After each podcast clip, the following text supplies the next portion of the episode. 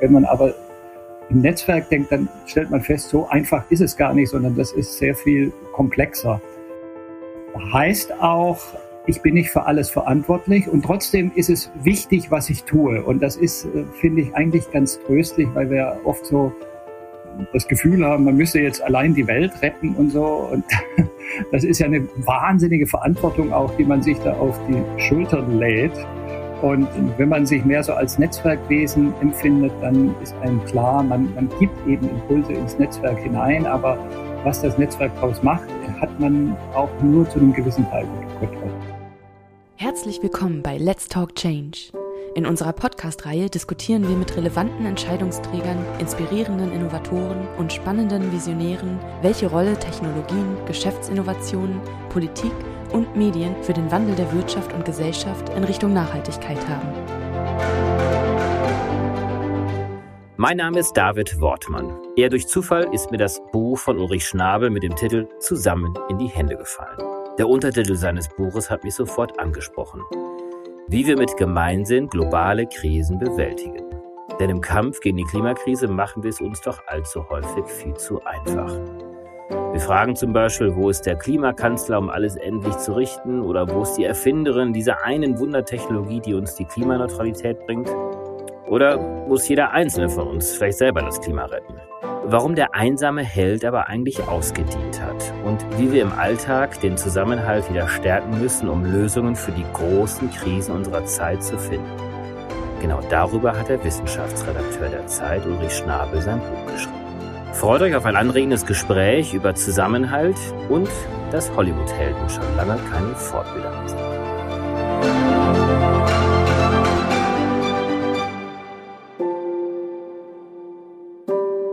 Grüß Sie, Ulrich Schnabel. Hallo. Hallo, Herr Wortmann. Sie haben ein tolles Buch geschrieben. Als ich das entdeckt habe, ich muss zugeben, ich habe das äh, wirklich ganz klassisch in der Buchhandlung gesehen und, äh, aber es hat mich sofort angesprochen. Zusammen ist der Titel, wie wir mit Gemeinsinn globale Krisen bewältigen. Das hat mich deswegen so angesprochen, weil wir uns ja nicht nur hier in diesem Podcast, sondern auch insgesamt natürlich viele, viele Menschen sich mit den Fragen beschäftigen, wie können wir denn diese multiplen Krisen der aktuellen Zeit bewältigen? Wie sind Sie auf diesen Buchtitel gekommen und dazu gekommen, genau darüber jetzt ein Buch zu schreiben?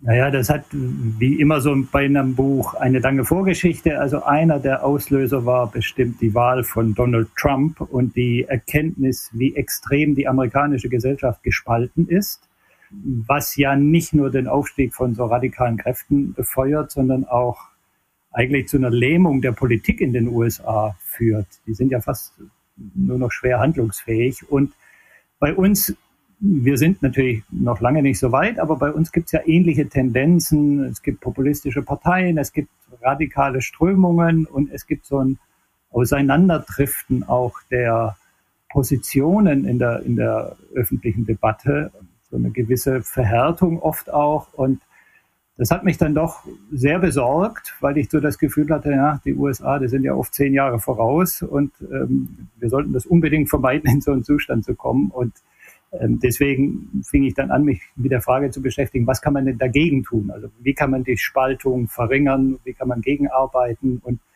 dann kam die Corona-Krise, die ja auch nochmal so ein, äh, sozusagen in dieselbe Kerbe gehauen hat, weil wir festgestellt haben, auch da war es ganz schwer oft zu vermitteln zwischen den Impfgegnern und den Impfbefürwortern, wie man auf einen gemeinsamen Konsens kommt. Und dann kam noch der Ukraine-Krieg, der das Thema sozusagen auf eine internationale Ebene gehoben hat, wo ja auch die Frage ist, halten die Europäer zusammen? Also da geht es ja nicht nur um jetzt ökonomische Fragen oder militärische Fragen, sondern letztendlich um die Frage, ob wir sozusagen an der Seite der Ukraine stehen, ob die Solidarität stabil ist oder bröckelt. Wladimir Putin hat ja darauf gesetzt, dass die Europäer sich nicht einig sind. Also er hat bestimmt damit gerechnet, dass äh, die Unterstützung für die Ukraine nicht dauerhaft sein wird. Und bislang jedenfalls hat er sich verrechnet. Also es gibt ganz viele Gründe für dieses Thema, die es aus meiner Sicht auch eigentlich immer aktueller erscheinen lassen.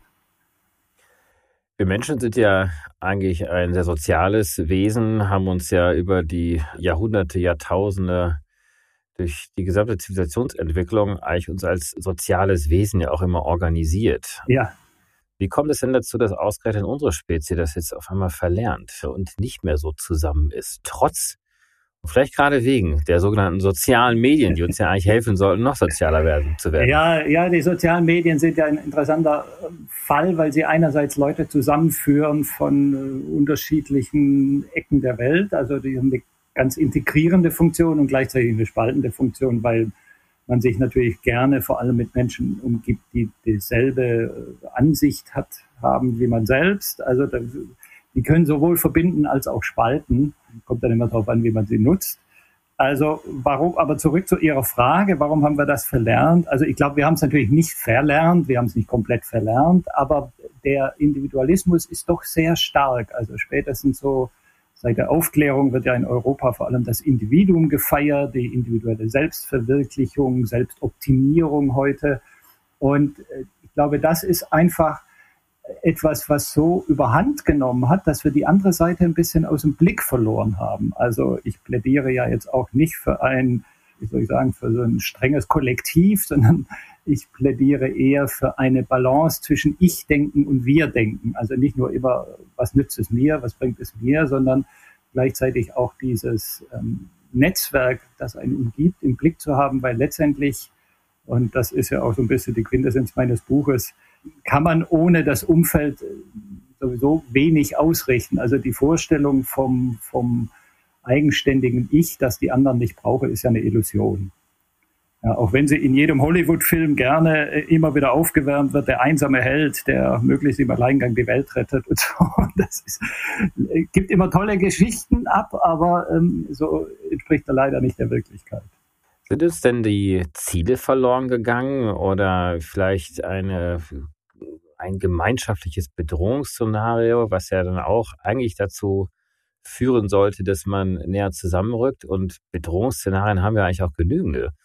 Also wie, wieso gelingt es uns dann trotzdem nicht, dieses Ich zu überwinden und in dieses Wir zu kommen und vielleicht sogar auch zu entdecken, dass dieses Wir am Ende des Tages ja auch das Ich wieder stärken kann, weil ich natürlich, ja. Ja, also ich glaube tatsächlich in einer Zeit großen Wohlstandes, wie wir äh, das in den letzten Jahrzehnten so erlebt haben, entsteht leicht der Eindruck, man braucht die anderen eigentlich gar nicht unbedingt. Also man kann alles selbst regeln und äh, für alle Bedürfnisse sozusagen entsprechende sagen, Dienste hinzukaufen. Wenn er krank ist, geht man zum Arzt oder man schließt Versicherungen ab gegen die Wechselfälle des Lebens und so weiter. Das heißt, ich bin gar nicht mehr so sehr auf die anderen angewiesen, meint man. Und in, in Zeiten, in denen es schwieriger ist, also wo, wo es existenziell bedrohlich wird, dann merkt man plötzlich, wie sehr man doch äh, die anderen braucht. Das war natürlich früher viel stärker der Fall und heute haben wir das Gefühl, so man braucht auch den Nachbarn gar nicht mehr unbedingt. Ja, man streitet sich dann vielleicht lieber mit dem über die Höhe der Hecke und so, aber man empfindet den nicht unbedingt als, als ein Verbündeten im, ähm, sozusagen im Kampf gegen die Widrigkeiten des Lebens. Und ich, gleichzeitig ist es aber natürlich so, dass wir jetzt mit diesen Herausforderungen zunehmend steigende ähm, Bedrohungen auch erleben. Und deswegen glaube ich auch, dass dieses Thema extrem im Kommen ist, weil wir einfach uns bewusst werden, wie sehr wir die anderen brauchen, schon alleine um ähm, Dinge wie Klimawandel, Energiewende und so weiter zu bewältigen. Das kann ja niemand alleine machen. Also schon da brauchen wir ein, ein Zusammenarbeiten, auch international. Und das ist natürlich eine riesige Herausforderung, man könnte fast sagen, so eine neue Herausforderung in der Menschheitsgeschichte, dass wir nicht nur über Ländergrenzen, sondern über Kontinentgrenzen hinweg zusammenarbeiten müssen. Ich glaube, das mhm. gab es so noch nie. Das ist, also wir haben gelernt, die Nationalstaaten zu überwinden. Wir haben aus Kleinstaaten Großstaaten gemacht. Wir haben in Europa zumindest es geschafft, ähm, einzelne Nationalstaaten zu, zu einem großen Ganzen zusammenzuschließen. Aber jetzt wird sozusagen der nächste Schritt gefragt. Und das erfordert eben ein Gespür für dieses Zusammensein. Also ich rede ja immer gerne von Netzwerken, weil das eher, also Gemeinsinn, das schwingt ja oft so mit, wir müssen der Oma über die Straße helfen und den Bedürftigen helfen. Das hat ja so einen moralischen Beiklang. Und deswegen ähm, finde ich eigentlich das Denken in Netzwerken viel besser, weil wir alle eben in Netzwerken stecken. Und da kommen wir auch gleich nochmal zu, ja. um das Feld noch mal ein bisschen abzustecken. Jetzt haben wir gemeinsam festgestellt, dass wir selber alleine die Welt nicht retten können. Der einsame Held, der durchaus ja an diesen Narrativen Hollywoods und gerade des Westens ja auch insgesamt genau. ja auch sehr gerne propagiert wird, anders ja auch als im Osten. Das beschreiben Sie ja auch äh, ganz gut in Ihrem Buch.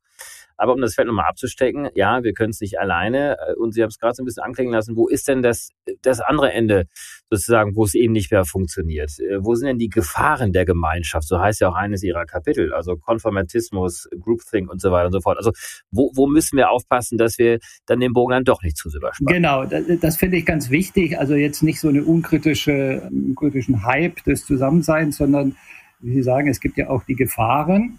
Wir sehen das momentan in Russland, ja, wo äh, alle abweichenden Meinungen zensiert werden, wo es nur noch eine Staatsmeinung gibt und alle Abweichler, die werden entweder vertrieben oder in, äh, ins Gefängnis gesteckt. Und das ist eben die Gefahr des Zusammenseins, dass die äh, zu so, einem, so einer konformistischen Gleichschaltung führt. Und auch in, China ist, die haben auch einen stärkeren Kollektivgedanken natürlich als wir, aber auch dort äh, erlebt man ja eine Art von Zensur, wie wir sie auf gar keinen Fall haben wollen. Und deswegen glaube ich, ist die große Herausforderung für uns, äh, so eine Art europäischen Gemeinsinn zu entwickeln, der eben nicht das Individuum negiert, sondern durchaus Raum für individuelle Entfaltung lässt, für Freiheit lässt, der auch Raum lässt für unterschiedliche Positionen. Also nicht Zusammensein dadurch herstellen, dass man alle störenden Positionen ausklammert, sondern gerade indem man sie integriert. Und das ist ähm, etwas, was sozusagen jetzt unsere Aufgabe ist, äh, dafür ein Verständnis zu entwickeln, dass Gemeinsinn eben nicht heißt, alle müssen einer Meinung sein, sondern dass das eher heißt, wir streiten auf eine konstruktive Weise und versuchen aus unterschiedlichen Meinungen das, das den besten Weg zu finden. Ich glaube, das ist genau das, was wir, was wir üben müssen. Wenn wir mehr zusammen arbeiten wollen und müssten, da haben Sie ja insbesondere Netzwerke als ja. ein sehr zentrales Element dargestellt. Was genau meinen Sie damit? Naja, also wenn man sich als Netzwerkwesen empfindet, äh, dann ist einem klar, dass jede Handlung, die ich ausführe, vielfältige Ursachen hat, weil die nicht nur eindimensional äh, eine Wirkung hat, sondern ich beeinflusse sozusagen das gesamte Netzwerk um mich herum. Ich beeinflusse alle Leute um mich herum. Und die wiederum, dieser Impuls pflanzt sich fort im Netzwerk. Das heißt, die beeinflussen wiederum die Menschen um sich herum. Das heißt, jede Handlung kann unübersehbare Folgen haben. Also dass das eine und das andere ist, dass ich anerkenne, dass niemand von uns völlig eigenständig agiert, sondern wir stecken alle in einem gewissen Umfeld und werden von diesem Umfeld mitbestimmt, mit beeinflusst, oft auch ohne, dass es uns bewusst ist. Und das sozusagen auf den Schirm zu kriegen und zu merken, a, wie sehr werde ich vom Umfeld beeinflusst und b, welche Wirkungen haben meine Handlung in diesem Umfeld. Ja? Das mhm. ist, ähm, das erfordert eben so eine, so eine Art Wahrnehmungssinn oder einen neuen Wahrnehmungssinn für diese Netzwerkdynamik. Und glaube, das ist das, was ich mit dem Gemeinsinn meine. Also ich meine tatsächlich so eine Art Sinneswahrnehmung, so ein, so ein Gespür dafür, wie wir uns eigentlich alle in Netzwerken verhalten. Ähm, weil wenn man nur so vom Ich her denkt, dann ähm, denkt man das immer so sehr linear. Ich, ich plane diese Handlung und dann führe ich die aus und dann hat das die eine Folge. Und wenn man aber im Netzwerk denkt, dann stellt man fest, so einfach ist es gar nicht, sondern das ist sehr viel komplexer. Mhm heißt auch, ich bin nicht für alles verantwortlich und trotzdem ist es wichtig, was ich tue. Und das ist, äh, finde ich, eigentlich ganz tröstlich, weil wir oft so das Gefühl haben, man müsse jetzt allein die Welt retten und so. Und das ist ja eine wahnsinnige Verantwortung mhm. auch, die man sich da auf die Schultern lädt. Und wenn man sich mehr so als Netzwerkwesen empfindet, dann ist einem klar, man, man gibt eben Impulse ins Netzwerk hinein, aber was das Netzwerk daraus macht, hat man auch nur zu einem gewissen Teil unter Kontrolle. Und in dem Kontext spricht man ja häufig ja auch von sogenannten sozialen Kipppunkten. Das ist eine Greta Thunberg, die sich äh, als ja. äh, eine einsame Schülerin vor das schwedische Parlament gesetzt hat und daraus sind später Millionen von Klimademonstrierenden geworden. Das ist aber auch der tunesische Gemüsehändler, der sich tragischerweise angezündet hat, um daraus den arabischen Frühling dann auch zu entwickeln. Und so gibt es einfach diese Kipppunkte dann auch. Kann man denn diese Kipppunkte die es ja gibt, zumindest kann man ja. sie ja im Nachhinein ja erkennen, weil ja nicht jede Handlung zu solchen dramatischen richtig, Kipppunkten richtig, dann ja, ja, auch führt. Ja. Ähm, aber trotzdem können Sie aus Ihrer Perspektive sagen, dass es da gewisse Muster gibt für bestimmte erfolgreiche soziale Kipppunkte? Und kann man mehr oder weniger auch auf sie bewusst hinsteuern? Ja, das mit dem bewusst hinsteuern ist so eine Sache, weil wie Sie sagen, im Nachhinein kann man das dann immer gut erkennen, aber im Vorhinein ist es oft nicht leicht zu sehen, was jetzt ein Kipppunkt auslöst. Also nehmen wir mal Greta Thunberg. Die war ja nicht die erste, die Klimademonstrationen gemacht hat oder Klimastreiks. Ich habe ja vorher auch. Ich war schon lange vorher auf einer gewesen. Genau, Sie wahrscheinlich genau. auch, ne? Genau. genau. Aber uns ist keiner gefolgt, jedenfalls nicht so stark. Genau, das ist der ja. Punkt. Also äh, und dann fragt man sich, warum jetzt gerade das oder warum gerade Sie? Und ein, eine wichtige Erkenntnis ist, dass das Netzwerk oder das Umfeld muss bereit sein. Es muss eine sozusagen eine, eine entsprechende Bereitschaft, eine, eine Vorspannung im Netzwerk geben, die das, die das aufgreift, wo sozusagen diese Handlung dann auf fruchtbaren Boden fällt. Ein ähm, ganz anderes Beispiel, der Beginn der schwarzen Bürgerrechtsbewegung in den USA ist ja immer mit dem Namen Rosa Parks verknüpft. Also Rosa Parks war damals die Frau, die in einem Bus sitzen blieb, wo sie eigentlich ihren Sitz für einen weißen Fahrgast hätte räumen müssen und sie hat sich geweigert und blieb sitzen und dann gab es also einen riesen Aufstand und das war sozusagen der Auslöser für die Bürgerrechtsbewegung in den USA. Und das Interessante ist, dass zehn Jahre zuvor gab es schon mal eine schwarze Frau, die mhm. ebenfalls sitzen blieb, die genau dasselbe gemacht hat. Aber da war das Kollektiv noch nicht bereit. Da war die, sozusagen die, das Bewusstsein für diese Ungerechtigkeit offenbar noch nicht groß genug. Und da ist nichts passiert. Und bei Rosa Parks, da ging es dann richtig los. Da hat der Funke gezündet und bei Greta Thunberg hat der Funke gezündet interessanterweise ja nicht nur in Schweden selbst, sondern auch weltweit. Also das haben ja dann weltweit Schüler aufgegriffen, diese Idee, und haben die Fridays for Future Bewegung draus gemacht. Und hätte es nicht weltweit ein Bewusstsein dafür gegeben, dann wäre das möglicherweise auch verpufft. Also ich will sagen, das System muss bereit sein, aber ob das System bereit ist, das weiß man oft vorher nicht. Das weiß man erst in dem Moment, in dem man so eine Handlung initiiert, indem man sich was traut und dann schaut, zündet es oder zündet es nicht. Und wenn es nicht zündet, dann muss man es vielleicht in zwei, drei, fünf Jahren nochmal versuchen und vielleicht ist dann das System bereit. Aber wie gesagt, vorher gibt es ja. immer so eine gewisse Unsicherheit und da braucht es Mut, das zu machen. Genau, das wäre wär ja auch so ein bisschen jetzt meine auch Nachfolgefrage gewesen, die Sie eigentlich auch schon beantwortet haben. Aber das heißt, wenn ich Sie richtig verstehe, so richtig erkennen kann man nicht, ob das System jetzt tatsächlich genug unter Spannung steht, ob dieser dieser Humus, dieser Resonanzboden, der irgendwie auch da ist, stark genug ist. ähm, und, und also das heißt, das, das ist wirklich so ein bisschen Trial and Error, oder? Es, oder ja, ja, es ist klar, ich meine, man kann natürlich schon versuchen, irgendwie, man liest die Zeitung und man redet mit Leuten, also man kann schon versuchen, so, so ein Gespür zu kriegen. Also es ist nicht so, dass man jetzt völlig da im äh, im, im Nebel tappt und, und, gar nichts weiß. Also man, klar, man streckt so seine Fühler aus und, und versucht ein Gespür dafür zu kriegen, aber ob es wirklich zündet, das wissen Sie nicht. Das ist ja auch, wenn Sie ein Buch veröffentlichen. Ja, das ist so ähnlich. Also mhm. jeder zielt auf den Bestseller oder glaubt, dieses Thema, das zündet jetzt, aber es gibt dann immer wieder Themen, von denen alle erwarten, dass sie zünden und die verpuffen. Und dann gibt es andere Themen, von denen es niemand erwartet und die gehen plötzlich äh,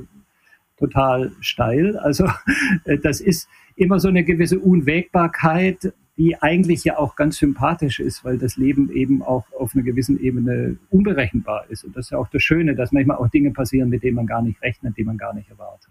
Das hat ja viel mit Rhythmus zu tun, mit Timing zu tun, mit dem Zeitgeist ja auch zu tun, der genau, auch so ja. wirklich schwer zu greifen ist. Die Netzwerke haben sie ja deswegen ja auch sehr stark hervorgehoben als ein Instrumentarium, weil wir uns darüber auch wirklich dann nochmal als Gemeinwesen ja auch irgendwie spüren und uns auch in Verbindung bringen können. Wie sehen Sie denn heute, anders als früher möglicherweise, aber heute diese Netzwerkstrukturen denn aufgebaut? Also früher könnte man ja wahrscheinlich sagen, dein Netzwerk ist vielleicht die katholische Kirche, ja, oder ist dein Dorf vor Ort oder sonst etwas. Aber das hat sich ja in den letzten Jahrzehnten ja komplett aufgebrochen. Also entlang welcher Linien entstehen denn oder existieren denn heute Netzwerke? Und vor allen Dingen auch diese globalen, natürlich auch regional, national, aber auch die ja, überregionalen Netzwerke, die Sie ja gerade als so wichtig ja auch angesprochen mhm. haben. Ja, das ist eine interessante Beobachtung, dass früher die Netzwerke viel starrer und sozusagen gefestigter waren. Ja, wenn man in der katholischen Kirche, wenn man da reingeboren war, da war man da drin bis zu seinem und da war auch wenig Austausch dann, was weiß ich, zwischen katholischer und evangelischer Kirche. Und das ist alles sehr viel fluider geworden. Also äh, da ist viel mehr Dynamik drin, was einerseits dazu führt, dass sich die Leute oft es erzeugt so eine, so, eine, so eine Unsicherheit, weil man nicht mehr so eine stabile Zugehörigkeit hat. Das ist ein Problem. Und andererseits erzeugt es aber auch eine größere Lebendigkeit, weil einfach viel mehr Verbindungen möglich sind. Und dadurch auch, dass wir ja nicht nur mit den Menschen in Kontakt sind, die wir sozusagen real, analog treffen, sondern wir sind ja auch, wir haben ja digitale Netze, die zum Teil viel größer sind als unsere realen äh, Begegnungen. Also wir sind ja auf eine Weise heute weltweit vernetzt, wie es für unsere Vorfahren völlig undenkbar war. Also meine Tochter ist 17, die hat Brieffreunde oder, oder Internetfreunde auf der ganzen Welt, die unterhält sich in allen möglichen Sprachen. Ich finde das völlig fantastisch, ja, wie, wie die schon in dem Alter einen, einen Sinn für globale Vernetzung entwickelt, wie das zu unserer Zeit nicht möglich war. Und ich glaube, was eine ganz gute Übung, um sich da, dafür ein Gespür zu kriegen, ist, wenn man sich zu Hause mal hinsetzt und versucht, sein eigenes Netzwerk aufzuzeichnen. Also ein großes Blatt Papier nehmen und dann erstmal die Menschen, mit denen man so in Kontakt ist und dann die, mit denen man vielleicht digital in Kontakt ist und, und dann wiederum in der zweiten Reihe die Menschen, mit denen die Kontakte wiederum in Kontakt sind, weil das geht ja nicht nur über eine Stufe, sondern über zwei oder über drei und einfach mal ein Gespür dafür zu kriegen, in welchen Netz, Netzen steckt man eigentlich alles drin. Da wird man sich vielleicht wundern, wie viele das sind. Also von Arbeit über Familie, vielleicht Sportverein, vielleicht irgendwie äh, spirituelle Ebenen, was weiß, oder Vorlieben, Fußball und so weiter. Also der, jeder von uns steckt in mehreren verschiedenen Netzwerken drin und das einfach mal auf den, sich selbst auf den Schirm zu holen, ist, glaube ich, eine ganz gute Übung, um festzustellen, wie sehr man eigentlich verbunden ist mit anderen. Mhm. Wir haben ja vorhin schon zu Beginn des Gesprächs ganz kurz die sozialen Medien mal angesprochen. Und ja. die These steht ja trotzdem im Raum, dass eben aufgrund der sogenannten sozialen Medien, der verschiedensten Plattformen, die da sind, die ja auch nach einem ja relativ insofern durchschaubaren Algorithmus ja funktionieren, als dass sie ja vor allen Dingen ja versuchen, ja auch aufmerksam zu erzeugen, Klicks zu erzeugen, mhm. Aufregungsthemen, die äh, teilweise und sehr häufig auch dann sehr negativ besetzt sind, dann auch also diese, das darüber funktionieren, so gleichzeitig dann aber auch dann eben dann diese sozialen Silos ja auch entstehen lassen. Also mhm. das heißt, ja, wir haben dadurch die Möglichkeit, sehr viel mehr in Vernetzung zu kommen, aber wir kommen doch immer schneller mit sehr gleichartigen Menschen und Denkweisen ja in Verbindung. Das heißt, im Zweifelsfalle bin ich als, äh, weiß ich nicht, komplettes Zufallsbeispiel, wie als Automobilfan oder so, dann über solche Netzwerke weltweit vernetzt, bin aber nicht mehr meiner Dorfstruktur mit den unterschiedlichsten Interessenslagen dann auch, auch vernetzt.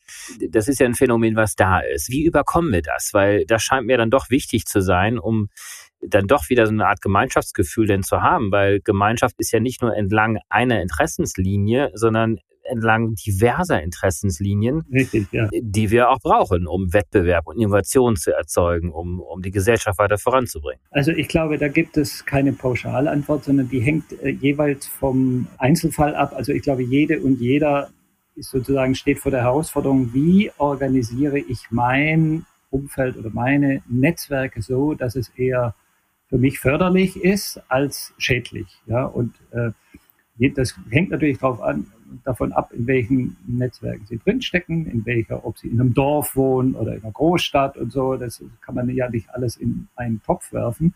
Aber ich glaube, was ganz wichtig ist, ist, dass man der Begegnung mit Andersdenkenden nicht aus dem Weg geht. Also das ist ja sozusagen die, die große Verführungskraft äh, der sozialen Netzwerke, dass ich nur noch mit Leuten mich kurzschließe, die derselben Ansicht sind wie ich Und häufig ist dann auch auf gerade das, was Sie angesprochen haben, weil die Reaktionen oft sehr schnell und sehr emotional sind und äh, dann wird so kommentiert und man versucht sich Beifall aus der eigenen Blase zu holen und kommentiert noch schärfer als der vorhergehende.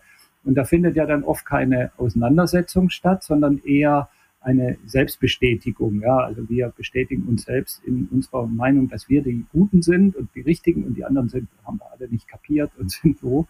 Und das ist aber etwas, was natürlich eine kurzfristige, hm, wie soll ich sagen, Bestärkung erzeugt, aber was langfristig diesem Gemeinsinn natürlich nicht hilft, weil ich letztendlich, ich brauche auch die, die abweichender Meinung sind. Also kann man auch auf internationaler Ebene durchdeklinieren. Um den Klimawandel hm, effektiv zu bekämpfen, brauchen wir eben auch Länder, die sozusagen ein ganz anderes politisches System haben als wir, die vielleicht andere Werte haben als wir. Wir müssen uns irgendwie mit denen einigen. Und ich glaube, das ist der entscheidende Punkt, dass man sozusagen in konstruktiven Auseinandersetzungen nicht aus dem Weg geht, sondern die eher sucht und versucht auch Techniken zu entwickeln, wie kann ich mit Menschen, die anderer Meinung sind als ich, wie kann ich da auf einen konstruktiven Nenner kommen. Das heißt nicht, dass ich in allem mit denen einer Meinung sein muss, aber ich brauche so eine gewisse Grundbasis, wo ich sagen kann, okay, auf der Ebene können wir uns treffen. Ähm, deswegen habe ich in dem Buch ja auch so ein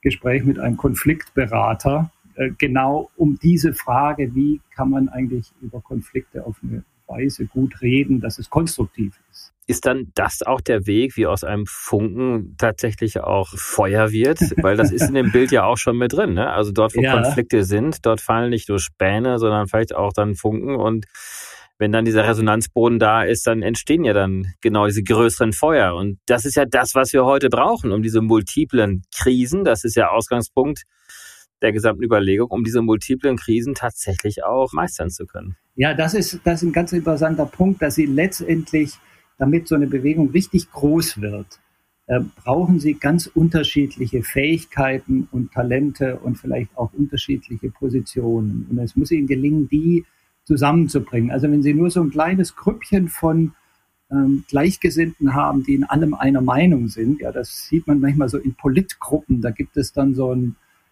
so ein ähm, politisches Reinheitsdenken, ja, wo man sozusagen nur die, die jetzt ganz genau auf Linie sind, die gehören zum Club, was zwar vielleicht so das Gefühl, selbst auf dem richtigen Weg zu sein, bestärkt, aber was eben der politischen Bewegung nicht hilft, ja, sondern ich brauche auch andere Leute. Ich brauche die Leute, die äh, vielleicht nicht so hundertprozentig auf meiner Linie liegen. Und deswegen halte ich das wirklich für eine entscheidende Fähigkeit, Leute zu integrieren, sowas auszudehnen auf ein Feld von sozusagen auch sehr abweichende Meinungen, weil der Vorteil natürlich, wenn Sie, wenn Sie Leute mit unterschiedlichen Positionen integrieren, die bringen ja auch andere Ideen ein. Ja, die haben andere Fähigkeiten, die sind vielleicht zu anderen Dingen in der Lage. Das kann man vielleicht mal, um es praktisch zu machen, an einem Beispiel. Es gibt ja so Untersuchungen über die Widerstandsnetzwerke während des Dritten Reiches. Und eines der erfolgreichsten war in Berlin. Und das Interessante an diesem Widerstandsnetzwerk war, dass dort Menschen mit sehr unterschiedlichen Fähigkeiten äh, zusammengearbeitet haben. Also man hatte dort Kleinkriminelle, die wussten, wie man Pässe fälscht und außerhalb der Norm lebt. Man hatte Kirchenvertreter, die sozusagen einen ganz anderen Bereich angesprochen haben. Man hatte Personen des öffentlichen Lebens, die sich dafür eingesetzt haben. Und die haben alle zusammengearbeitet und dadurch entstand eine riesige Fähigkeit mit unterschiedlichsten Situationen umzugehen. Und ich glaube, sowas muss man, sowas muss man fördern. Also je diverser und unterschiedlicher so ein Netzwerk ist, umso, umso effektiver kann es sein. Ja, aber dann lassen Sie doch das vielleicht noch mal ganz kurz zum Abschluss auch besprechen, ist, wie und was kann denn gefördert werden? Weil wir haben ja im Laufe des Gesprächs ja schon herausgefunden, dass viele dieser Dinge dann doch irgendwie Zufallsprodukte sind. Und aber gibt es dann trotzdem Mechanismen, Strukturen, Prozesse, Dinge, die man tun kann, um gesellschaftlichen Wandel, und darum geht es ja im Kern, ja. zu befördern? Naja, also ganz zufällig ist es natürlich nicht. Das Zufallselement kommt dann ins Spiel, wenn es darum geht, ob so ein Funke wirklich auf das große Kollektiv überspringt. Also ob es zu so einem gesellschaftlichen Kipppunkt kommt, ja oder nein. Und das weiß man manchmal nicht. Aber Man kann natürlich eine ganze Menge dafür tun, dass es soweit kommt. Also man kann zum Beispiel für seine Werte einstehen. Also wenn man klar hat, welche Werte verfolge ich, zum Beispiel ich möchte irgendwie ein Klima, eine klimafreundliche Wirtschaft, dann muss ich mir überlegen, okay, was will ich genau erreichen? Und dann ist es wichtig, sich Gleichgesinnte zu suchen, die einen unterstützen, weil man in so einem Netzwerk natürlich nur mit mehreren effektiv wirken kann. Sie brauchen eine gewisse kritische Masse. Ja? Also das sind natürlich alles Dinge, die sie die man tun kann. Und man kann auch versuchen, die Medien arbeiten ja immer wie so eine Verstärker in einem System. Also wenn man auch die Medien überzeugt oder zumindest deren Interesse erweckt, auch das kann eine, eine Verstärkung bringen. Also da gibt es dann schon eine ganze Menge, die sie tun können. Sozusagen nur sie haben es eben nicht so unter Kontrolle, dass sie sagen können, ja, und dann in dem und dem Monat oder in dem und dem Jahr, da kommt dann der Kipppunkt. Also da kommt ein Element der Unsicherheit rein, dass sie so nicht auf dem Schirm haben. Aber ähm, also die Forschung zeigt ja oft, dass so Änderungen in Gesellschaften, die gehen fast immer von kleinen Gruppen aus, die am Anfang oft verlacht werden als Spinner oder was weiß ich was. Ähm, und wenn die aber entschieden sind, wenn die sehr äh, an ihre Sache glauben und immer weitermachen, dann wächst so eine Bewegung und irgendwann ist dann so ein Punkt erreicht, wo das äh, kippt. Und das Interessante ist ja, dass dieser Punkt nicht dann erreicht ist, wenn die Pioniere oder die Spinner, wenn die 50 Prozent erreicht haben, sondern es reicht oft sehr viel weniger, vielleicht 20 Prozent, 25 Prozent. Also wenn die 25, 20, 25 Prozent einer Gesellschaft stellen, dann kippt das plötzlich, dann orientiert sich die Mehrheit um. Und ich glaube, es ist wichtig, das im Blick zu haben, dass man nicht unbedingt von vornherein eine Mehrheit braucht, um Dinge zu ändern weil das äh, frustriert einen sonst, wenn man sich die Wirklichkeit anschaut. Aber wie sehen Sie denn Ihre eigene Rolle? Sie sind ja Journalist. Also sehen Sie sich nur in der Rolle, das zu beschreiben, vielleicht zu entdecken, dass ja. der, der Wandel in der Luft liegt? Oder das klang halt so ein bisschen heraus, man soll sich ja auch der Medien bedienen. Sehen Sie sich auch ein Stück weit auch als aktiver Akteur, um gewisse Entwicklungen zu befördern? Ja, ich muss gestehen, dass ich jetzt gerade durch dieses Thema und durch dieses Buch und die Beschäftigung damit, ich habe momentan das Gefühl, dass sich meine Rolle so ein bisschen wandelt. Mhm. Also früher war ich wirklich tatsächlich so der beschreibende Journalist, der irgendwie eher abgebildet hat und mittlerweile habe ich das Gefühl, nee, ich will da auch wirklich was anstoßen. Also so ein Buch ist ja auch so ein Stein, den man ins Wasser wirft und bei dem man hofft, dass es Resonanz auslöst, weil ich wirklich überzeugt bin, dass diese Art von Netzwerkdenken etwas ist, was wir absolut brauchen in der Zukunft. Also mir geht es ja jetzt nicht darum, ein Buch zu verkaufen, sondern ich bin absolut überzeugt, dass diese Art zu denken total wichtig sein wird, um mhm. mit diesen Krisen umzugehen. Und deswegen propagiere ich das und suche natürlich genau auch Verbündete und versuche Möglichkeiten, das zu verbreiten. Und vielleicht gibt es irgendwann einen Kipppunkt und die Mehrheit versteht, wie wichtig das ist. Das sehe ich ganz genauso. Deswegen habe ich Sie auch eingeladen. Deswegen habe ich mit großer Begeisterung Ihr Buch gelesen und kann jetzt hier einfach am Ende nochmal alle auffordern, dieses Buch wirklich zu kaufen. Also Ulrich Schnabel zusammen wie wir mit gemeinsam globale Krisen bewältigen im Aufbauverlag. Also wirklich sehr zu empfehlen. Ja, wir netzwerken einfach weiter, Herr äh, genau. Schnabel. Und ich bin ein großer Freund des Netzwerkens auch und glaube auch an, den Sozial an die sozialen Kipppunkte. Und die brauchen wir nämlich, um diese multiplen Krisen auch bewältigen zu können. Ganz herzlichen Dank Ihnen. Alles klar. Ebenso vielen Dank für Ihr Interesse. Und Auf Tag. bald. Ja, tschüss. ja, ciao. Herzlichen Dank fürs Einschalten. Wir hoffen, dass Sie beim nächsten Mal bei Let's Talk Change wieder dabei sind. Dieser Podcast wird realisiert durch DWR ECO, einer internationalen Cleantech-Beratung für Kommunikation, Politikberatung und Geschäftsstrategien.